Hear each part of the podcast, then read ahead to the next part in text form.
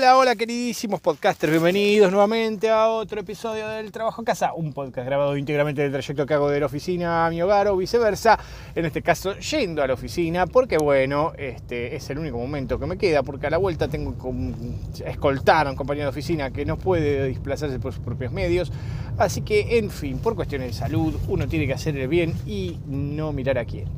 En fin, la cuestión es la siguiente, hoy vamos a hablar un tema muy particular que quizás a ustedes les chupa un huevo como siempre, pero a mí me parece algo interesante de, porque no tengo muchos más temas, chicos. O sea, el mundo tiene cosas limitadas, mi vida tiene cosas limitadas, solo voy del trabajo a casa, ¿qué carajo quieren?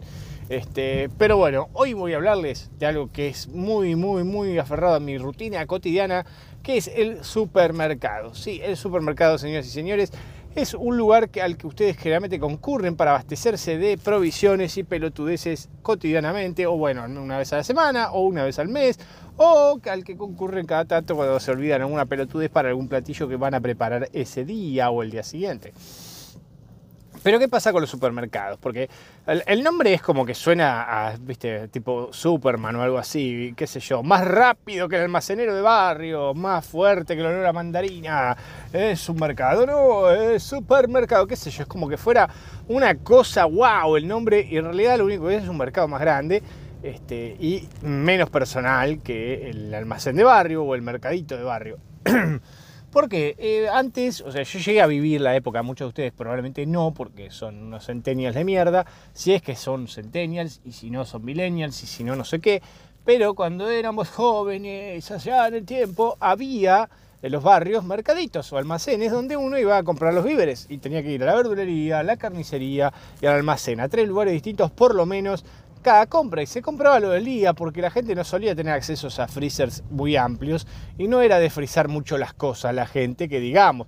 Así que no tenías mucha posibilidad de almacenar o, digamos estoquearte demasiados productos o víveres para mucho tiempo. Eh, por lo tanto, bueno, la gente que hacía iba todos los días a hacer los mandados. Esa era la, la premisa, anda a los mandados. Cuando las pibes te mandaban, o sea, hoy imposible, ¿no? Pero en esa época podías ir solo teniendo, no sé, 6, 7, 10 años, te mandaban a hacer los mandados, te mandaban con la platita en la mano, te decían, anda a comprar el almacén, no sé, un poco de, un cuarto de kilo de queso parmesano, qué sé yo, 200 de jamón, 200 de queso y un paquete de galletita, o no sé, un poco de las galletitas te las pesaban. Era una cosa muy rara, la verdad yo me acuerdo del almacén de barrio, no era muy agradable, no era muy higiénico. El almacenero estaba en el fondo detrás de unas cortinas de plástico que siempre corría cuando ingresaba. O sea, el tipo vivía ahí en el almacén y claro, vos entrabas, sonaba una campanita, algo y el tipo salía del fondo en chancleta. Sí, que querés, toda una roña. Pero bueno, bien de, bien de almacenero de barrio, don Vicente, no me olvido más. A don Vicente tiene una cara de, este, de Garcarulo, de Fenicio, que ni te cuento. Pero bueno, Vicente siempre tenía de todo, eso sí. No le faltaba nada, podías pedirle cualquier mierda, no sé, quiero el, sentido de la vida, acá lo tengo, ¿qué, qué, envase lo querés? El tipo tenía de todo, un genio, pero bueno, obviamente, eh, cuando había gente adelante era todo un problema con el, con el almacén de Don Vicente. ¿Por qué? Porque se llenaba, o sea, porque ¿qué pasa? El almacenero no era solo almacenero, era una especie de vieja chusma de barrio estaba al pedo, claro, todo el día, entonces conocía la vida de todos los vecinos, porque eran sus clientes, este, y más allá de tenerlos casi cautivos, porque la gente con tal de no caminar un poco más, porque no todo el mundo tenía auto para andar, ir y venir, así que iba al almacén de barrio más cercano, aunque le saliera por ahí un poco más caro, y aparte comparar precios era una tarea titánica, porque no es que buscabas en internet y ya está, buscaba el catálogo de Coto y miraba, o, tenías un mercadito en cada esquina, no, te tenías que ir caminando a otro mercadito de otro barrio para comparar precios. Ahora, algunos pueblitos del interior debe seguir siendo igual, no en todos lados hay esta mierda que se llama supermercados, pero bueno, en la era de los 90, en esa era de la modernidad de la Argentina, cuando llegaron las mejores premisas de la tecnología gracias a nuestro excelentísimo Meremeto, señor presidente de la República, que en paz descanse, ese señor Carlos Saúl, y no lo nombro completo porque trae mala suerte, eh, empezaron a venir estas maravillosas este, entidades que son los supermercados. Igual había ya, antes me parece de los 90, si mi memoria no me falla, estaba ya empezando eh, eh, a copiarse el método o el sistema de los supermercados con lo que era en esa época casatía o garantía, que bueno, después era parte del dueño, uno que después terminó siendo político, cosa medio rara. Este país te anda para todo. Pero bueno, la cuestión este, era, era el nieto del fundador, en fin. La cuestión es que Casa Tía, yo iba a Casa Tía, era un viaje, era un, turismo, había que ir hasta allá en auto, no, no estaba cerca de casa, y cuando íbamos era para traer varias cosas, no ibas a traerte, no sé, dos cebollas, ¿no? Te tenías que traer algo importante como para guardar. Este, pero sí, era, el tema es que era tan grande, o sea, el supermercado era muy grande en comparativa, obviamente el almacén era un 2x2, no sé, no entraba Vicente que era medio gordito, ya entraba y vos quedabas afuera con el paquete de galletitas. Acá vos ibas al supermercado y tenías que recorrer como cuando eras niño parecían kilómetros, ¿viste? Caminar y caminar y caminar por los pasillos, un pelotudo, va, va, va, y le daba, le daba, le daba, hasta este, encontrar los productos que aparte uno está en cada punta. Porque claro, la gente que diseña las góndolas de supermercados no busca tu fucking comodidad, ¿no? Que sea práctico, que vos entres y salgas, no, buscan que vos recorras todo, a ver si te olvidaste de algo y de paso te cargas algo que viste que te gustó. Entonces tienen todo un mecanismo siniestro mediante el cual a vos te hacen recorrer. O sea, por ejemplo, te ponen las salchichas en una punta y de la otra punta te pone el pan para el pancho. Entonces tenés que caminar como un pelotudo. Sí o sí vas a caminar como un pelotudo. O sea, no, te va a quedar otra. Y en el camino te vas a ir acordando, vas a ir viendo boludeces, vas a decir, ay, siempre quise grisines con sabor a salame. Y te vas a cargar cosas que no necesitas. Y los tipos ganan con eso y está perfecto, ojo, es un nicho, yo lo felicito. Lamento por la gente que no se aviva que los están queriendo cagar y que se lleva cualquier pelotudez, ¿no? Porque uno dice, ah, tengo que ir a traer un par de giladas y se termina llevando medio chango, un chango entero, o sea, por un par de giladas y termina gastándose una fortuna, o sea, es terrible. Pero, ¿qué, qué pasa? Uno va al súper, o sea, es una de mis pocas labores en las que podríamos decir que participo en las tareas del hogar. Porque, digamos, bueno, uno trabaja, vuelve, está cansado, qué sé yo, hace alguna otra cosa, pero ir a comprar te hago. O sea, te pongo, te, lavo los platos, bueno, lavar los platos es un decir, no los pongo en la vajilla. Pero los pongo en la vajilla, los saco, los acomodo y e ir a comprar es otra de las fantásticas labores que hago y de vez en cuando cocinar algo. Pero ir a comprar es algo que hago desde que era, desde que tengo memoria, o sea, desde que antes de incluso terminar la universidad iba y ya estaba con mi mujer en esa época, iba este, y compraba los víveres. Porque no sé, se ve que a, mi mujer en particular no le gusta mucho salir a comprar. Es como que, viste, si lo puede evitar, lo evita. No, las bolsas son pesadas. Te ponen las excusas que son geniales. Un todos los días tiene algo nuevo. No, con tantas bolsas no voy a poder cargarla. Bueno, es que trae menos, qué sé yo, anda más seguido y trae menos. Y te queda de. Aparte, te, chicos, les soy sincero, tengo un supermercado en la esquina de casa. O sea, 50 metros o menos tenemos de distancia entre nuestro hogar y el supermercado. Y encima no tiene mal precio el de la esquina, así que podés ir tranquilamente. Bueno, algunas cosas son Carelli, ¿no? Pero como todos lados. Eh, y no va, no quiere ir, bueno, no sé, en fin, nada, no voy a empezar a hablar de, pero prefiere no ir. Y yo, bueno, entonces digo, bueno, listo, yo lo agarro, yo agarro este, esta antorcha olímpica de las labores domésticas, me voy al supermercado, vos encargate del resto. Bueno, obviamente el resto también es a media, sea, algo, en algo colaboro, no es que no, che, no soy tan hijo de puta, pero bueno, es como que mi, mi principal era ir a comprar. Ahora ya ni siquiera eso, porque bueno, ahora este, durante la pandemia sí, fui Jaimito el cartero de llevar y traer boludeces al supermercado. una vez por semana tenía que cargar las compras de la semana. Así que olvídate, era la fija ir toda la semana a cargarme hasta la bola. Que de hecho por pelotudo, por cargarme como un pelotudo, agarré toda la bolsa mal con tres dedos, viste que uno a veces agarra la bolsa como el orto, como puede. Porque te dice, bueno, bueno, está, me llevo todo, viste, uno dice, ah ¿Necesita que lo acompañemos? No, soy macho y fuerte, yo, ¿qué vas a necesitar? ¿Qué voy a necesitar? Y agarras todas las bolsas con un pelotudo y te haces mierda todo lo de. Bueno, de hecho me hice tan mierda lo dedos que creo que me cagué un tendón o algo. Tuve tiempo que tuve que usar una, de esas especies de elástico que te aprieta, qué sé yo, para mantenerlo quieto. Me puse diclofenac, hielo, que yo, igual me quedó como el orto. Todavía estoy tratando de estirar los, los tendones cada mañana porque la verdad que no me curé bien y quedó como el orto el tendón y encima que estoy todo el día con el teclado, imagínate. Bueno, nada, me estoy yendo otra vez por la banquina vuelve Johnny, vuelve. Vuelvo de nuevo a, la conversación de los supermercados. La cuestión que uno, en esta labor titánica uno lo que aprende a hacer es primero mirar precios. Todos los días miras precios. Más en este país de mierda donde te cambia el precio cada dos por tres. Básicamente viene un enano, vos vas a pasar por una góndola, diste la vuelta a la góndola y viene un ñomo y te cambia los precios. Básicamente esto pasaba incluso este, en la época de la hiperinflación en Argentina, que era así, literalmente. Hoy no es tan así, pero de un día para el otro capaz te cambia. Uno ya empieza como a memorizar los precios de las cosas o tiene un registro de cuánto vale cada cosa aproximadamente, ¿no? Y cada vez que ve un cambio de precio, dice, eh, bueno, entonces uno sabe si una oferta es real o no. Es como que desarrolla un talento, es como que uno se siente que tiene el talento, el don, como diría en la película Resplandor, este, que no es tampoco un gran don, pero bueno, te sirve para hacer las compras y decidir qué marcas comprar o qué marcas no comprar, este, o cuándo es verdaderamente una oferta lo que te están diciendo que es, o te están queriendo cagar, etcétera, etcétera, ¿no? Que muchas veces las ofertas de, los, de estos lugares son una mentira. Eh, y he probado ir a varios porque tenés cadenas de supermercados tradicionales y tenés supermercados locales y después tenés el almacén. Y les puedo explicar las tres cosas. O sea, hoy por hoy el mercado de barrio ya no es el mercado de barrio de antes. Antes el mercado del barrio, el almacenero te conocía de pe a pa. Eh, ya entrabas y ya te encajaba lo que vos ya pedías todas las veces que ibas. Te, te hacías amigo y te separaba todo. Bueno, hoy muchos de los que atienden los mercados ya no son los viejos almaceneros de esa época, sino que por ahí es un pibe que heredó el comercio del viejo y, o del abuelo, y le chupa tres huevos el almacén y lo quiere vender y ponerse una cervecería artesanal y fundirse. Porque sí, es para fundirte, poner flaco, ¿cuántas cervecerías artesanales pueden andar en este país de mierda? Bueno, la cuestión es que esta gente ya le chupa un huevo. Antes por ahí, me acuerdo que la última vez que fui a un comercio de barrio atendido por un señor de edad, o sea, más grande que yo, ya soy viejo, yo imagínense, eh, saquen sus cuentas, pero me acuerdo que el tipo la tenía re clara, sabía perfectamente lo que buscaba la gente en un comercio de barrio, que era forjar un lazo con el cliente, o sea, las viejas iban, charlaban con el tipo, y cómo anda los nietos, cómo anda la tía, y está mejor del catarro y el reuma, cómo anda doña, y hablaba y todo, y también tardaba 42 horas en atender a todo el mundo, ¿no? Pero el tipo hacía ese lazo, claro, entonces la, gente se siente culpable. Yo te juro, a mí me pasa, esto es una confesión, pero cuando paso por un mercado en el cual soy, me, considero que me llevo bien con el dueño, tengo una buena relación, y paso con el producto que el tipo vende en una bolsa de supermercado, me da vergüenza.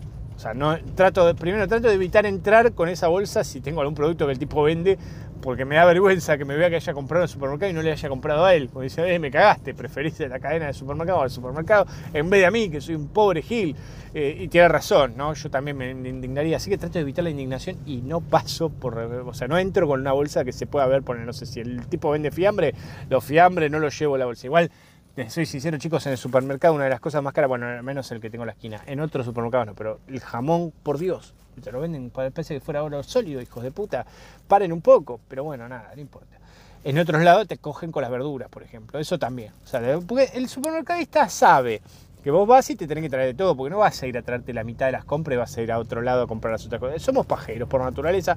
Uno no tiene ganas de salir súper ir a buscar a la, verdulería. Te da paja, por ahí la verdulería no te queda cerca, por ahí la verdulería no te acepta la tarjeta, tenés que tener efectivo, porque aparte de eso, el verdulero, si hay un negocio que facturan, que no factura un porongo la verdulería. Por eso todos los verduleros, hijos de puta, están cagados en guita, porque en este país donde se sacan más de la mitad del impuesto y estos hijos de puta no te pagan un puto impuesto. Los sumos deben estar en monotributo, la categoría más baja si es que están, si es que están, y olvídate, los tipos todo barrani, todo en negro, y la levantan con pala con eso, y lo ves a los tipos que se compran propiedades, cambian de auto, vienen con una 4x4, y decís, la puta que te parió, yo ¿para qué mierda fui a la universidad? Me he puesto una verdulería, la pasaba mejor, menos preocupaciones, ganaba más guita, y nadie me rompía los huevos, no tengo que hacer declaración jurada todos los años con huevada, hijos de puta, pero bueno, ahí nunca va la FIP, siempre viene a buscar a los pelotuditos que estamos en blanco, eso sí, haceme 20 declaraciones juradas, descargame el IVA, tirame la goma, ah, uh, decime cuánto te vino la factura de luz. ¿Qué carajo te importa? No importa. Vos ponés la factura de luz porque eso es la categoría monotributo, no sé qué, y tenés que pagarle un contador y todo. Estos tipos no hacen nada, no les chupas todo un huevo. Y ahí siguen, y no pasa nada. Nunca vino un puto inspector de la FIP, nunca les clausuraron el local, nunca le embargaron una puta cuenta porque no deben tener ni siquiera cuenta. Y viven felices su vida, hijos de puta. Y vos decís, ¿Por qué? ¿Por qué cazan en el zoológico impositivamente? Bueno, nada, tema de otro podcast. No me voy a meter ahí, no me quiero ir de nuevo a la banquina, pero tengan en consideración eso. O sea, es bravo esto que estoy diciendo, pero la gente no quiere caminar hasta la verdulería y llevar efectivo. Da paja, porque hay que pasar por un cajero automático. Ya hablamos en el episodio de los bancos lo que son los cajeros automáticos, no voy a volver a hablar, pero la verdad, nadie tiene ganas de pasar por un cajero automático para ir a comprar verdulería si no tenés efectivo, ni vas, este, salvo que el verdulero sea mínimamente decente y tenga habilitada la tarjeta de débito, que deberían tener todos, pero que siempre cuando vas y pedís por la tarjeta de débito te dicen, no, no anda el sistema, no anda el sistema, no, no manda el teléfono, a ver, déjame ver, uy, no pasó, uh, bueno, bueno, no tenés efectivo no, bueno, bueno, te lo dejo fiado. Porque aparte, ojo, ah, me olvidaba, el mercantil, o sea, el mercader de barrio, aparte de conocer a todo el mundo, tenía una lista de fiado. Que el tipo te, te, dejaba cuenta, o sea, vos ibas, comprabas y después le pagabas. No sé por qué hacían eso, porque la, gente no llevaba plata en el pasado, no tengo ni idea, yo no me acuerdo puntualmente por qué pasaba esto, pero era como muy normal, te anotaban, tenías tu cuenta de fiado y el tipo te anotaba todo lo que debía, y después te, cada vez que iba te recordaba, che, mirá que tenés que pagar la cuenta de fiado, es tanto. Este, y, después los comercios empezaron a dejar de fiar, porque obviamente en este país, con la economía maravillosa que tenemos, la inflación galopante y la, debilidad de nuestra moneda, y eh, eh, hace que dejar pasar tiempo es perder guita, básicamente. Así que nadie te puede prestar más de dos horas, básicamente. En dos horas ya vale menos tu plata. Te diste vuelta y se, transformó en la mitad de plata. Eh, así que bueno, nadie te fía más. Pero en esas épocas todavía se fiaba. Yo me acuerdo de eso, me acuerdo muy bien de eso. Y tenía esa lista de fiados. Y tenían algunos ya, después empezaron a poner el cartel. Hoy no se fía, mañana sí. El famoso cartel como diciendo, no te voy a volver a fiar nunca más. Pero si querés seguir preguntando, pregunta. Pero bueno, era como muy habitual. Ya los comerciantes, viste, preferían fiar a perder un cliente, entonces le dejaban fiado, porque era una tradición comercial. Tenían ahí una anotación que te podían poner cualquier boludez, nunca te ibas a enterar, no es que tenían algo muy cojo, pero uno confiaba en su almacenero del barrio y no le iba a cuestionar, ah, no, no te debía 25, te debía 24. No, nunca, nunca pasaba, va, salvo alguno que por ahí tuviera un registro propio, mental, pero normalmente no pasaba, entonces si quería te podía cagar bárbaro y nadie decía nada. En fin, eso se fue perdiendo también, entre otras tantas cosas. Pero el supermercado es muy impersonal. O sea, le soy sincero, eh, se ha perdido la, conexión entre el comerciante y el cliente. O sea, es nada, vas, es como dice Apple Los Simpsons, ¿no? ¿Y dónde está el amor? y, este, y, suenan los altavoces del supermercado, como que en Costco les deseamos amor, este, a todos nuestros clientes los amamos, no sé qué. Este, y bueno, no, no existe eso, o sea, no, hay, no hay un vínculo con la gente del supermercado. De hecho, los reemplazan los empleados, repositores, cajeros cada dos por tres, entonces uno tampoco puede generar un lazo con ellos porque es un trabajo mal pago. Entonces los tipos se van o las tipas se van y claro, ¿no? nunca, nunca tenés, y son tantos que por ahí nunca te cruzás con el mismo, entonces no, no, no tenés idea. Pero hay toda una técnica con el supermercado. Primero que ya te, te el recorrido. Primero saber dónde están las cosas en tu supermercado es importantísimo, chicos. Si no saben dónde están las cosas en su supermercado, no van a poder comprar rápido. Porque van a estar dando vuelta como pelotudo, como bola sin manija, perdidos en la neblina, como perro en cancha de bocha, buscando alguna cosa que necesitaban y diciendo dónde está. Y mientras van con el changuito van a cargarse más cosas. Así que trate de evitar olvidarse de dónde está. Si van con frecuencia, memoricen el fucking camino. Aparte también te sirve para otra cosa memorizar el camino. A mí me sirve para acordarme qué me falta. Hago como una recorrida virtual en mi mente. Esto es una cosa, chicos, discúlpenme, es una confesión muy pelotuda la que voy a hacer. Pero sí, es como que cuando estoy pensando qué me falta comprar, empiezo a pensar este, en los pasillos del supermercado y qué hay en cada pasillo, que ya me acuerdo de memoria qué hay en cada lado, y en base a eso voy a sacar, ah, esto no tenía, esto no tenía, para no olvidarme de nada. Igual aún así me olvido de cosas, por supuesto, ¿no? Pero me ayuda visualizando las góndolas a no olvidarme cosas o acordarme de qué más me faltaba, sin tener que revisarlo este, la, heladera y los cajones de la cena, etcétera, etcétera. Pero bueno, la cuestión es que una vez que memorizamos esto, que es muy importante, eh, vamos al, siguiente estadio, que es este, agarrar, bueno, en realidad primero debería ser agarrar un buen changuito. ¿Qué agarramos? ¿Canastito, changuito fino o changuito profundo? Y bueno, depende de cuánto vas a comprar, papu, y para cuántos días. Si vas a comprar para toda una semana, para todo el mes, vas a necesitar el changuito grande. Y bueno, el changuito grande también hay que mirar que el changuito grande no esté hecho mierda, que la mayoría de los supermercados de mierda, no los buenos, pero los supermercados de mierda, que no, tienen, no quieren poner un mango, no arregla las putas ruedas del changuito. Por eso siempre está el meme o el chiste sobre la rueda del changuito de supermercado, porque es muy habitual, o era más habitual. Ahora ya se dieron cuenta de que la gente le rompía la bola, que el changuito no ande bien la rueda y siempre patine para un costado, se vaya. Así que les suele hacer un mantenimiento mínimo, que básicamente debe ser poner WD-40 abajo, un, buen, valga la marca, ¿no? Seguro ahora me dan canje, WD-40, eh, que van a dar un carajo. Pero bueno, le pones el lubricante abajo a la ruedita y la ruedita gira y todos contentos. Una cosa de loco. Pero eso no lo hacía. Los, los, supermercados, digamos, de cadena grande empezaron a arrancar en este país y no te arreglaban un puto changuito. Los changuitos eran inmanejables. Era como andar un tren fuera de control de los rieles. Cada pasillo tenías que estar haciendo una fuerza, viste, con, con los brazos para que no se te vaya, se te descarrile el puto chango. Una cosa de loco eso. Pero bueno, era muy habitual. Ahora ya no tanto, gracias a Dios. Pero bueno, hay que elegir bien el chango, el tamaño del chango, si conviene o no llevar. Porque también el tema con el chango es que tardás más en maniobrarlo.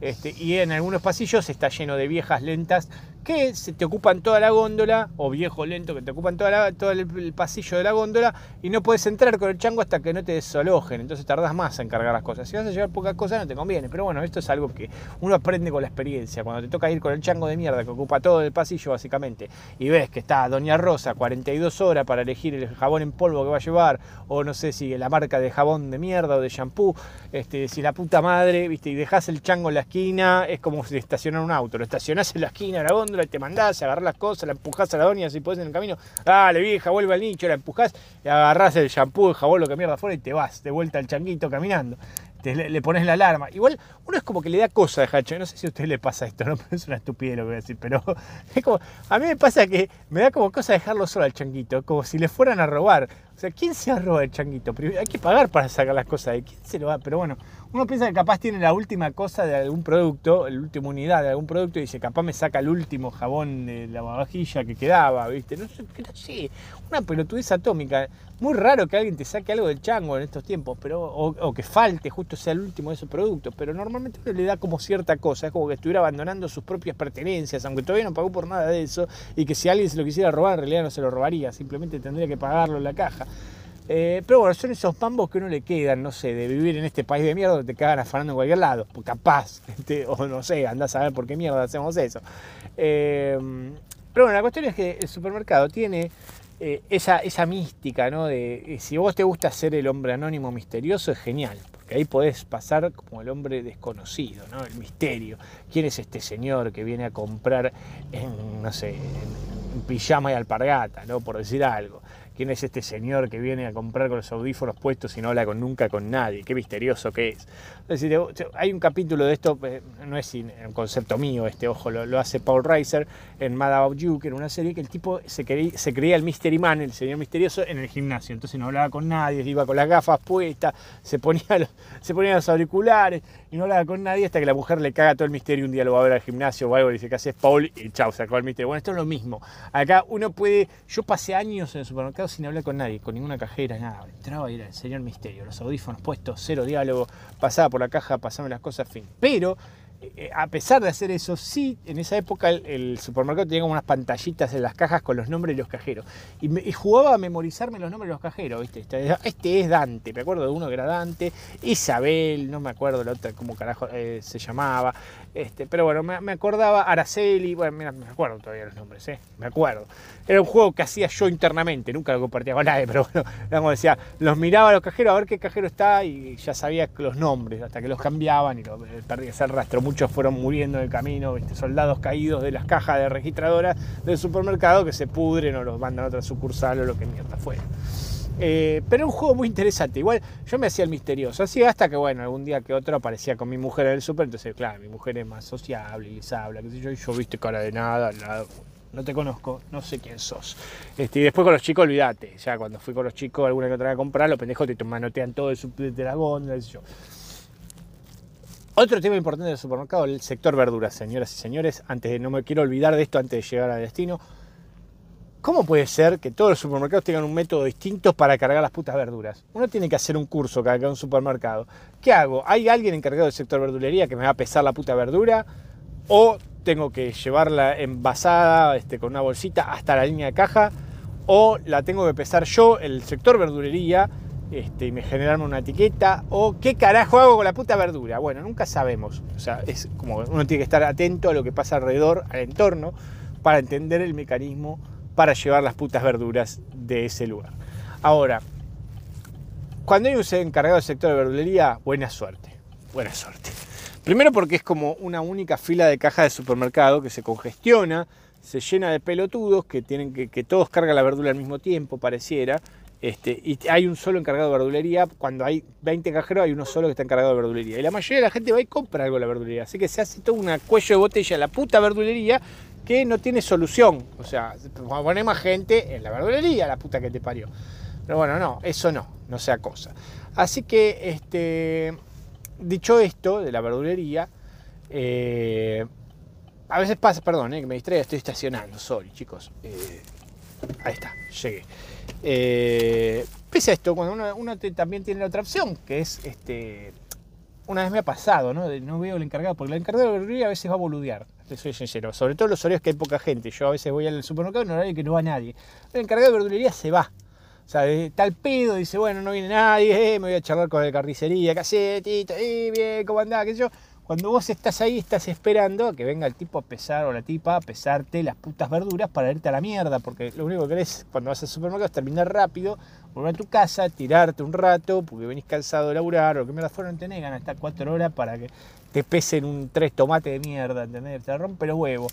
Pero bueno, nada, esperas ahí y ves que no viene, y ves que no viene, de repente ves que está ahí el sector carnicería y tratás de que te vea, ¿viste? Entonces haces, como, te mueves, caminas de un lado a otro, inquieto, ves una cámara de seguridad y decís, capaz me vean por monitores y alguien le avise. Entonces haces este, un poquito más de, movimiento entre las cámaras de seguridad y nada, no viene nadie, no viene nadie. Este, y ahí me he llegado a esperar tanto que me he cansado y he tratado de hacer la etiqueta yo mismo ya. De cuando decís, basta, me quiero ir de acá, tengo los huevos llenos de estar esperándote a vos, que nunca estás en el sector de mierda de verdulería porque te vas a pelotudear. Así que voy y voy a hacer lo que tengo que hacer. Entonces, ¿qué hacía? Me iba al, este, me, fui a la balancita, y miraba el código, qué sé yo, y trataba de poner eso, ¿viste? me, los trataba, me los traté de memorizar un par, o sea, miraba cómo lo hacía y lo quise hacer. Me pescaron. Nunca venía a la verdulería. Cuando lo hice vino corriendo, me dice, ¿qué estás haciendo? No, no, estaba tratando de sacarla. Estaba tratando de hacerla. No, que me comprometí. Un quilombo me hizo como si no sé, como si hubiera matado al presidente. Un quilombo. Dijo, bueno, disculpame, qué sé yo. No, no, pero usted no puede tocar esto, qué sé yo. me cagó a pedo, boludo. Hasta el día de hoy que viste, no le vuelvo a hablar a esta, esta persona de verdulería. Ahora no está más en verdulería, era muy lenta, así que la mandaron a otra área, se ve, no sabe. Aunque ella dice que está mejor, en realidad la haber sacado porque era, pero de terror, se iba a boludear cada dos por tres, la puta que te parió, volvé a la línea de mierda de la balanza. En fin, bueno, eh, como yo he llegado a destino, no puedo continuar mucho más sobre el supermercado. Igual tampoco da para hacer otro episodio de esto, porque es un tema muy pedorro. Pero espero que les haya gustado. Si les gustó, como ya saben, denle las 5 estrellitas. Si llegaron hasta acá, se fumaron todo esto, es porque les gustó, chicos. Denle las putas 5 estrellas, de verdad les digo. Este, la campana si quieren que les avise cuando subo, que generalmente es todos los días, salvo que no me guste cómo quedó, entonces a otro día. Los días hábiles hablamos. No, no, no, esperen un fin de semana porque no tengo tiempo para esto. Y por favor, finalmente compartan con la gente que conocen, alguno, siempre y cuando escuchar esto no me produzca ningún perjuicio, así que avísenle que ustedes quieran este, para que se adhiera a este espacio y bueno, y que seamos más, como siempre, porque más cada día más. Este, en definitiva, bueno, yo qué mierda sé, chicos, si solo voy de casa al trabajo y el trabajo a casa. Nos vemos la próxima, chao.